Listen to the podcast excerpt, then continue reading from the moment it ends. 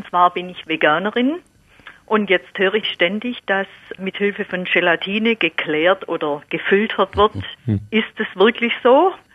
Ja, Sie sind auf einer ganz aktuellen Spur, denn äh, genau diese Dinge müssen demnächst deklariert werden. Die EU verlangt von den Winzern, dass sie deklarieren, wenn sie zum Beispiel Hühnereiweiß verwenden oder auch Hausenblase, das wird deklariert werden müssen.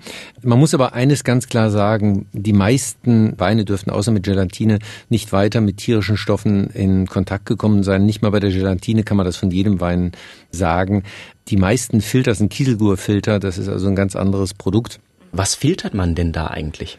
Früher hat man Weine wenig filtriert, man hatte die Möglichkeit nicht. Man hat Weine sich setzen lassen. Das bedeutet, ich habe den Most, trüb wie er ist, in ein Fass gegeben, wie er von der Kälte läuft. Wie, wie ein Apfelmost, oder? Wie ein ja, Apfelmost. Ja. Dann hat man Hefen zugesetzt, beziehungsweise die Naturhefe arbeiten lassen in diesen Zeiten.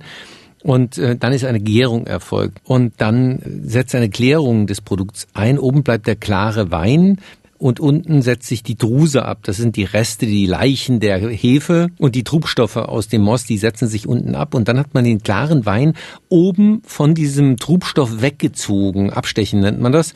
Und man hat zweimal abgestochen, auch dreimal, um einen blanken Wein zu erhalten. Heute macht man das völlig anders. Heute filtriert man den Most scharf vor und setzt dann Hefe zu, um ein viel leichter zu regulierendes System zu haben. Wenn Sie das auf diese altmodische Art und Weise machen, passiert Ihnen im Keller allerlei rau. Da gibt es die witzigsten Entwicklungen. Ich habe von alten Winzern schon in Kellern Weine getrunken, die schmeckten durchgängig nach Putzlappen. Oh Gott. Wissen Sie, wie Putzlappen schmecken? Nein, das Oder nach Käse.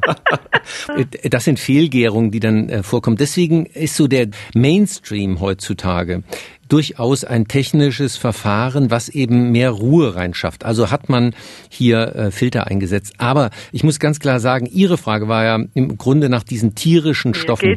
Das sind sehr alte Verfahren, die hat man eben gerade früher eingesetzt. Früher hat man ähm, das Tannin in den Rotweinen versucht, mit Eiweiß zu entnehmen sozusagen. Also es gibt eine Tradition, eine sehr alte Tradition der Weinschönung und gerade diese traditionellen Mittel sind oft tierische Mittel. Auf die verzichtet man heute eher, weil man filtrieren kann. Also die Situation ist für Sie als Veganerin eigentlich besser geworden, denn schlechter. Nicht Und Sie denken, dass die Winzer das zugeben müssen, wenn sie es so machen? Äh, das hängt davon ab, ob Sie dem Winzer vertrauen. Normalerweise hat ein Winzer keinen Grund, da große Kopfstände zu machen. Die reden nicht gerne über solche Verfahren, ob es nun traditionelle oder moderne sind. Man sieht ja, die Reaktion ist immer irgendwie Igitt. Aber vieles in der Bereitung von Nahrungsmitteln ist nicht so, wie der Verbraucher sich das vorstellt oder wünscht oder wie er das für appetitlich hält. Ja. Das muss gar nicht ja. schlimm sein. Also es ist nichts Schlimmes daran, zum Beispiel, was man oft macht, Tonmineralien in Wein reinzuschütten. Ja, das ist ein das ganz ist übliches Verfahren.